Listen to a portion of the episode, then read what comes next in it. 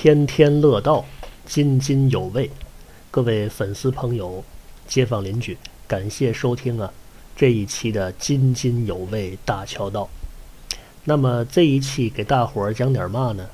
啊，前些日子看了个电影啊，不算新的电影了，叫《国王的演讲》啊，讲的是什么呢？讲的是一个呀有语言障碍的这个国王啊。经过努力啊，训练呢，进行演讲的这么一个故事，啊，所以说呢，这期的这个主题呢，就是语言障碍啊，大舌头。呃，做这期节目是应一位啊身在国外的啊这个老天津人的这么一个要求啊，说自己呀在国外这么多年呢。基本上听到天津话是非常非常的亲切，还说自己孩子呢从小呢口条不太利索啊，在国外呢啊治了这些年呢也没有一些个好的方法，问问呢咱们国内啊有没有啊就这个啊这个大舌头啊啊有没有一些啊这个偏方啊或者说是对症的这个。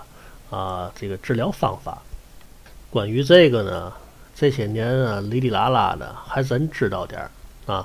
比如说有针灸的，有这个外力矫正的啊。其实呢，要搁我介绍啊，最最好的啊，最保守的方法还是什么呢？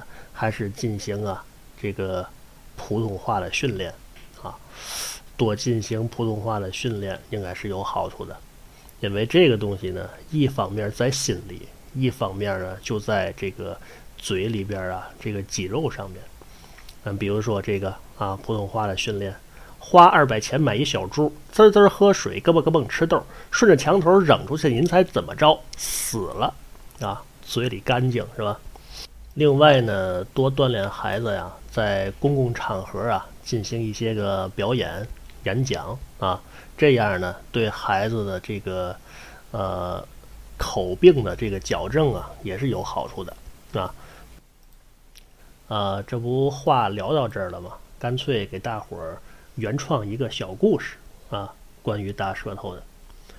说呀，在明朝，明朝比较出名的这个将领啊，是郑成功啊，国姓爷吧。郑成功啊，这个。对于啊，抗击倭寇啊，在历史上是有功绩的。话说呢，有这么一个啊，天津人，以前呢老家呀在渤海湾，后来呢几经辗转呢，到了一个小村子了啊。呃，做什么呢？做一个教书先生啊。先生姓王，王先生，天津人。可是这个村子呢？经常啊受这个倭寇的这个搅扰，弄得呢财产呢有损失，生命安全呢也没保障，还呀经常啊有这个郑成功手下的士兵啊啊搜查。呃，这个老师啊，天津老师啊就大舌头，天天自个儿说：“哎呀，这个挣俩钱儿不易啊。”从天津到这哈，吃吃不上，喝喝不上，成天到晚的还得放倭寇。这个学生要是不上学的话，我天天好嘛，连脚骨都没有啊。经常啊这么这么说，说来说去的，哎，就被啊侦察兵啊盯上了。说这个人呢，说话呀，嘴里边啊就跟啊含着什么似的，说不太清楚。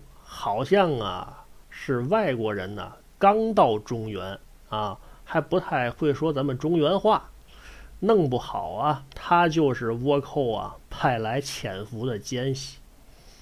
郑成功一听啊，那得来吧，长话短说吧，叫妈肩头拢二背，寒鸦覆水五马到船蹄，给这个天津大舌头王先生就逮来了。啊，大唐问案呢，问来问去的，真问不出什么来啊。这个王先生呢，还有个毛病，什么呢？窃官啊！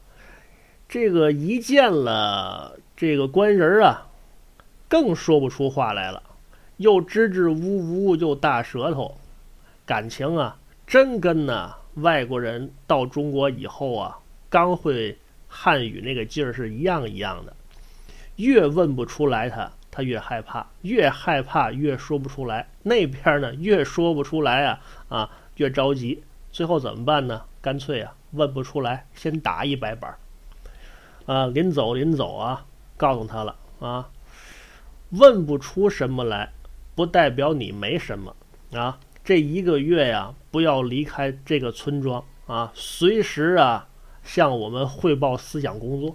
叮叮咣咣，一百板子。我整个屁股就打烂了啊！这王先生啊啊，瘸着腿啊，一步一瘸的啊，回到他的那个啊私塾馆。私塾馆很多家长啊，很多学生啊，知道啊，这天津大石头老师啊，虽然说啊口条不怎么样，但是啊教学呀还是非常认真的啊，学问也有，就可怜他。啊，这个王老师怎么样啊？啊，这帮大这帮大兵啊，打人太狠了！你看给打的啊，整个啊，这是啊，鲜血淋漓啊啊！这时候王先生啊，非常感慨，啊，就说越想越难受。新话说了，我抛家舍业的从天津来到这儿啊，就因为口条不好，让人叮叮咣咣打了一百板子。心想啊，这帮孩子们家长啊，全出去吧啊，让我呀趴桌子上哭一会儿啊，我发泄发泄也就好了。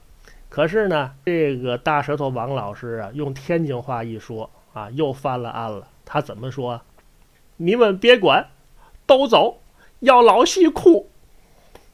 门口的这侦察兵听见了，还他妈说不是倭寇啊，接着给我打。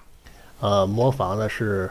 马老先生的故事结构啊，包袱皮儿呢有点厚，因为咱这个电台呢，呃，也算是个小众电台啊，有的听众呢听听不明白啊，可以寻思寻思啊。好了，感谢大家的收听，下期再见。